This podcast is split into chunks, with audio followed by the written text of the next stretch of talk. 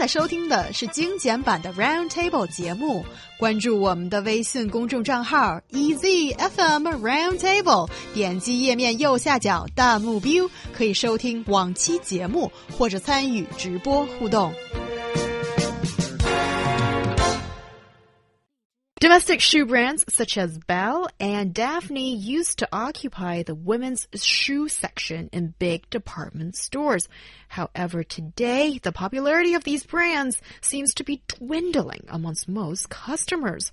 So, what's going on right now? Well, I'm going to try to tell you, even though I'm not really sure I understand this huge dilemma that is facing the shoe industry, you know. Um, but for those ladies out there that are big fans of these brands, please keep your tears because maybe, you know, uh, some good things will happen in the future. But right now, the news that I have for you is going to go as such. CDH Investments Funds Management Co. is working with the management shoe retailer uh, Belle International Holdings Ltd. on a buyout that could be the largest ever such deal for a Hong Kong listed consumer company, according to a report on China Daily on April 20th, 2017. The company uh, as the mainland's biggest women's footwear retailer, sells shoes under 12 brands, including maybe you've heard of them Teenmix, Millie's, and Basto. Uh, which used to occupy, I guess, the the ground floor of a lot of big department stores and, and whatnot. So, anyways, guys, uh, you know, although it's seen a little bit of ups and a little bit of downs in the the recent uh, fiscal years overall, I guess it's and they've warned themselves that they're going to see a total yearly income that would equal a 15 to 25 percent drop. I guess their inventory circles are just becoming larger and larger. Yeah. And they just can't sell enough of those shoes. Yes, that is very interesting because this from those couple of uh, shoe brands Yes. that have been mentioned here just brings back memories. Trip down memory lane. Me too. You Sorry. sure? I thought it's like Nike or Oh, yeah, yeah, for Adidas sure, yeah, for, you for you. whatever. Or I don't. I, I get what you're saying. So Yeah. you have fond memories of these shoes. I have fond memories of shopping in those stores when I was a little girl. And I remember my mom used to bring Mm-hmm. me with her when she goes shopping. And these brands, Belle, I think in Chinese it's called Bai Li, and uh, Daphne, Mm-hmm. They used to be hip brands with good quality. And I remember it was something that the ladies would get excited about. And it's a coveted thing if you own a pair of shoes from these domestic brands. But these mm-hmm. days, it seems like things have changed quite a bit. And if you go to department stores, first of all, do people still do that? Because department stores have more or less been replaced by shopping malls. I do that. You do? I'm a dinosaur. yes, you are. Ryan, you and I are definitely not shopping together. Yeah.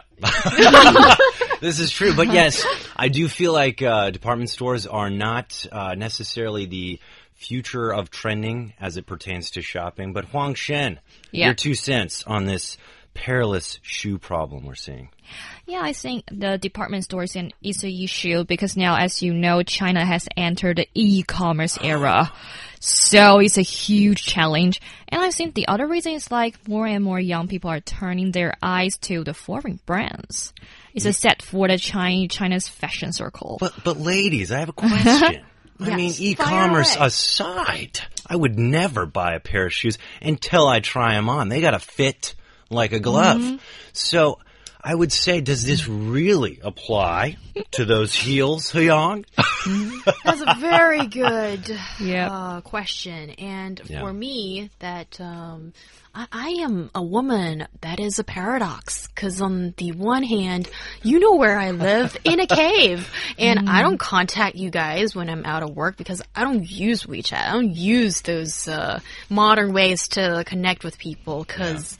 Simply don't. I, we shouldn't go down that path. Yeah. Maybe it'll enrage people that I know. And on the other hand, I do keep an eye on the trends and what trends stick. And with, um, I think shopping online for shoes, maybe for those who are very experienced shoppers, Online shoe then they yeah. can they can do it. But also maybe one of the reasons why domestic shoe brands that have been around for quite some time, like we've talked about uh, earlier on in this uh, topic, that they haven't really been doing very well in coping with this new shopping or uh, consumption uh, tendency of people shopping online. And they're still so heavily focused on brick and mortar stores that could be an issue. And also, I think for these brands, their designs, Yep. it's different, right, Huang Shen? Yep. I think they are just old brands and just catering for the older generation of people, maybe. Uh, I'm so mean to them. Sorry. Well, But, you're yeah, young and hip, so Yeah. just speak your So am I. mind. So am I, everybody.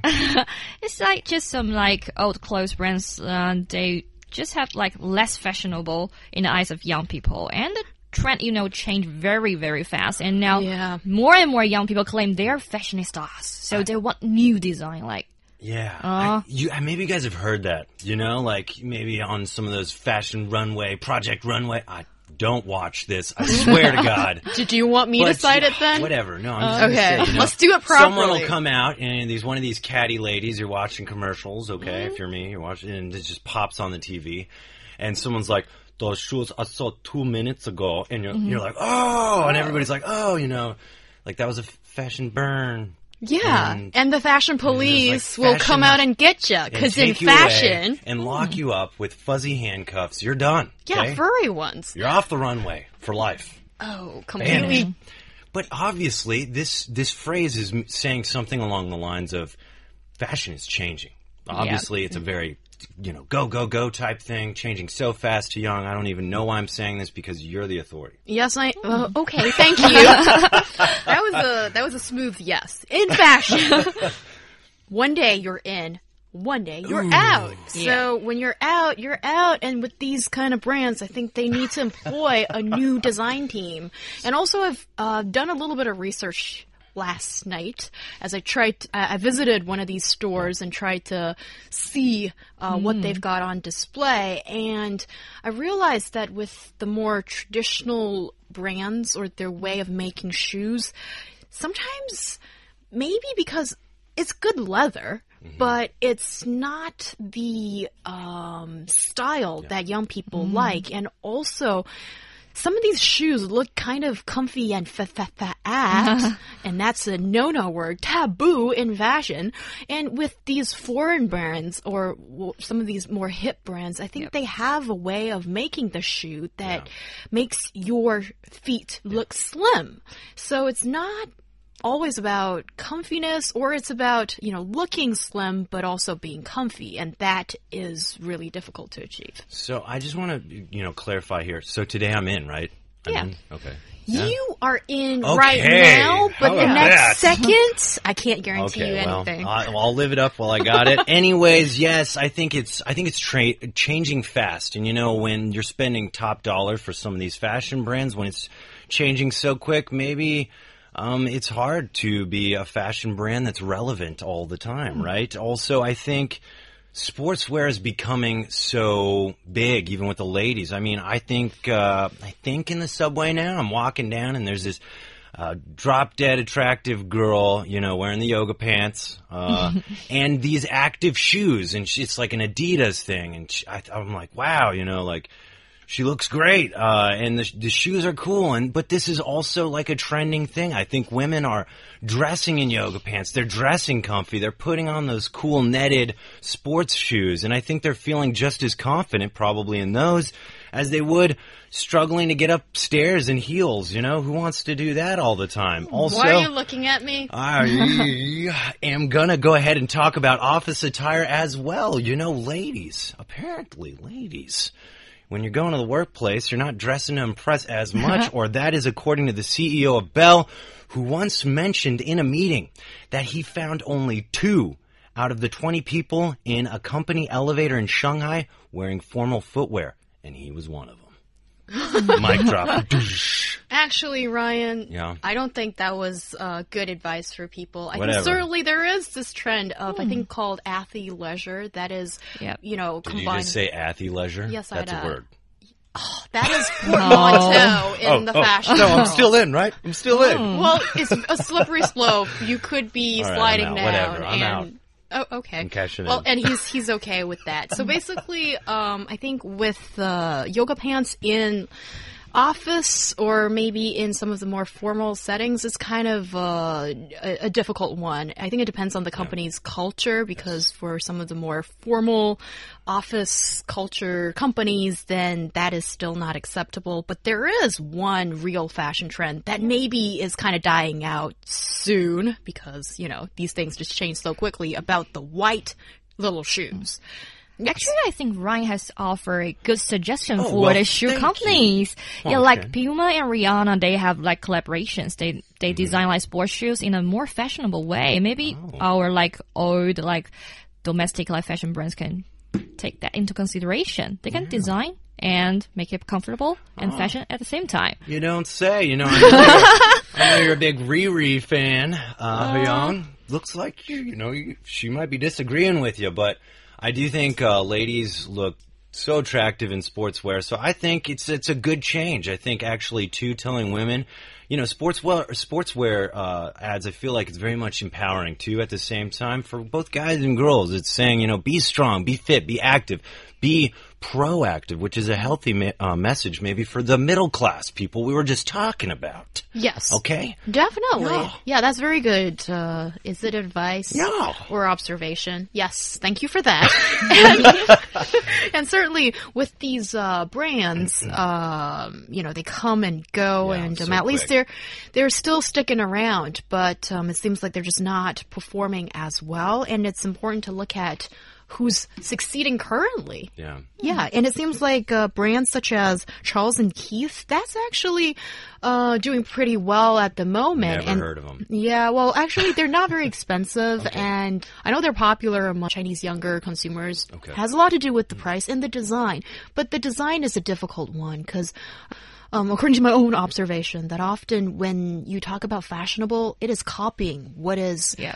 what is off the runway, maybe in uh, Paris, Milan, New York, London. And that means, in a way, that this is maybe globalization, not Yeah. in its best form, that people are just copying the trends that's off those couple of uh, cities where the latest designs are being announced. And it's very difficult to see very unique designs that's homegrown that comes from this individual city these days as things are homogenous. Yeah, you know, I'm I'm a big fan of uh, of China. I love living here, and I really would like to see domestic brands do well here. And so, I think uh, some good advice, maybe just from my two cents on this issue, is I think what a lot of these companies are doing, and even maybe celebrities getting involved, Yeah. as Huang Shen had just says said, is diversifying. All celebrities have like probably a classy heel or this and that, but Riri, right? She's going into the sports shoe market. Put more horses in the race. Diversify your brand as much as possible. With the more horses, you probably will win one of those races and you'll know where you're really doing well. Also, I think, you know, you said globalization. I think that's true in some cases. At the same time, I think China has a unique style. That this whole made in China kind of movement and, created in China movement is, is really pushing. And I think embracing that style, but also making it trendy for the global audience, you know, that fusion would really be cool with a lot of uh, a lot of these kind of consumer uh, merchandise. So that would be don't forget your roots, but try to stay relevant with the global trends. Yeah, that sounds awesome, and that's a difficult task to achieve. So Yeah. those who can do that, well, those designers deserve the big paycheck.